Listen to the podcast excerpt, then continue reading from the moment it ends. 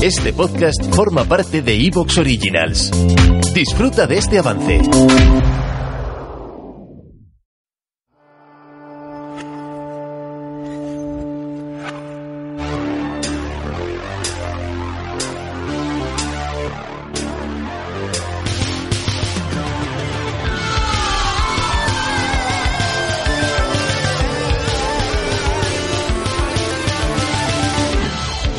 Campamento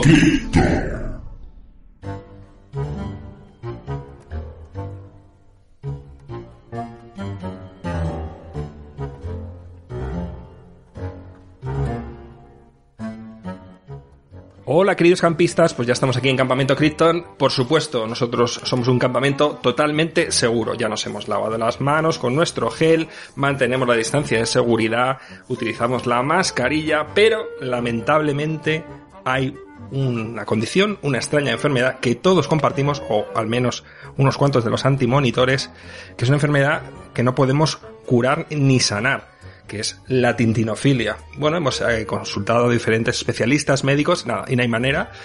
Y bueno, lo que nos aconsejan precisamente es todo lo contrario, ¿no? Que intentemos eh, relacionarnos con otros, con otras personas que realmente tengan este tipo de problema. Con otros enfermos. Exactamente, y que hagamos una especie de terapia conjunta, ¿no? Ya sabéis, lo típico, hola, me llamo no sé qué, soy tintinófilo y tal. Ya sabéis, esas escenas, esas sillas, ¿no? Esos momentos tan, tan vergonzosos también para reconocer ese problema que tienes, ¿no? Aquí estamos yo, J. Rainot, y también está mi compañero Miguel Ángel Tejero, Matt. Pues muy buenas, sí, efectivamente. Yo reconozco que es una enfermedad que padecí sobre todo en mi infancia y adolescencia. Eh, lo superé. Lo superé hasta que me habéis llamado para esto y ya he vuelto a caer. Eh, Tintín lo tengo asociado siempre a la enfermedad.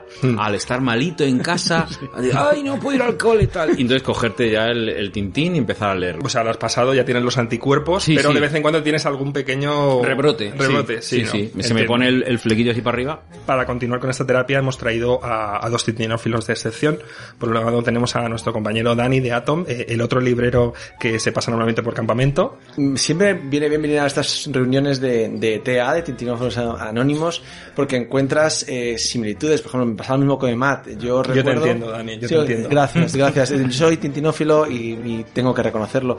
Es una enfermedad que viene y va, pero yo creo que un poco como, como lo, voy a ser un poco desagradable, como el herpes, que siempre está con nosotros y solo aflora en esos momentos de, de quizá de, de bajeza o, que, o depresión, que necesitamos aferrarnos a algo que nos mantenga firmes y siempre seguros. Entonces Tintín, como buen chaval, Boy Scout y que le gusta el orden y lo establecido, pues nos devuelve a esa tranquilidad. Entonces, sí, sí, sí. Entonces, pero me gusta mucho hablarlo y que la gente diga, yo también asocio la enfermedad a los mocos, a estar en la cama y a leerlo uno tras otro.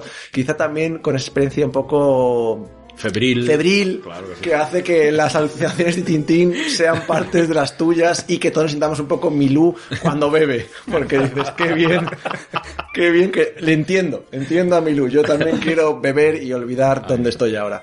Sí, así que nivel, nivel medio alto. Medio alto, ¿vale? Medio alto. Yo creo que, que para ya completar todos los grados de tintinofilia hemos traído a un tintinófilo de excepción, miembro de la junta directiva de la asociación Mil Rayos, José Luis Pobo. De, de tenerte aquí en esta, en esta sesión de terapia. Igualmente, buenos días. Bueno, certificamos que realmente tú tienes tu grado de tintinofilia ya muy alto, ¿no?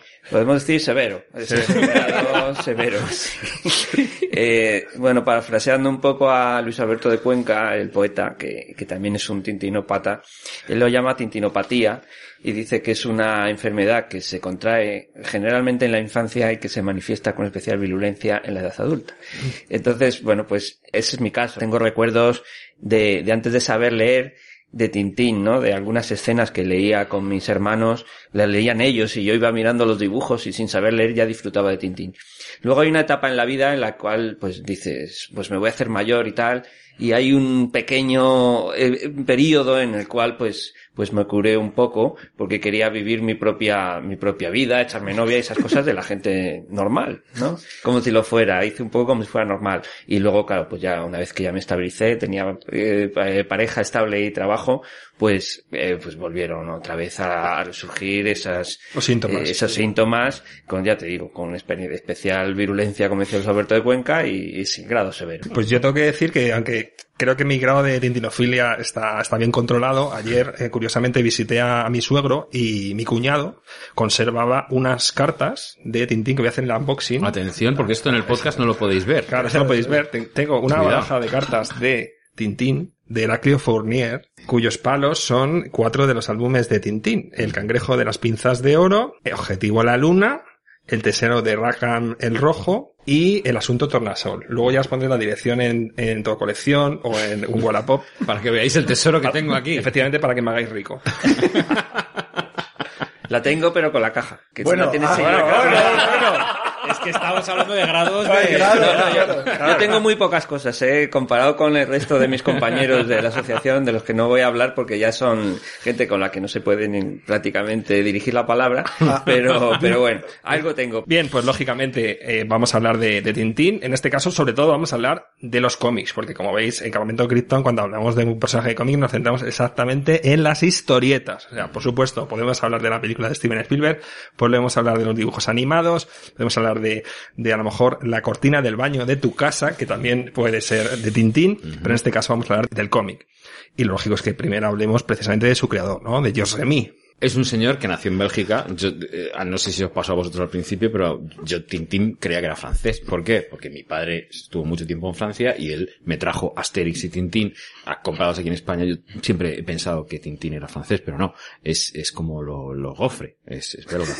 eh, que así, como, no, no, pero nada que ver con el gofre que es súper empalagoso. Tintín es bastante más light, ¿no? Más ligerito.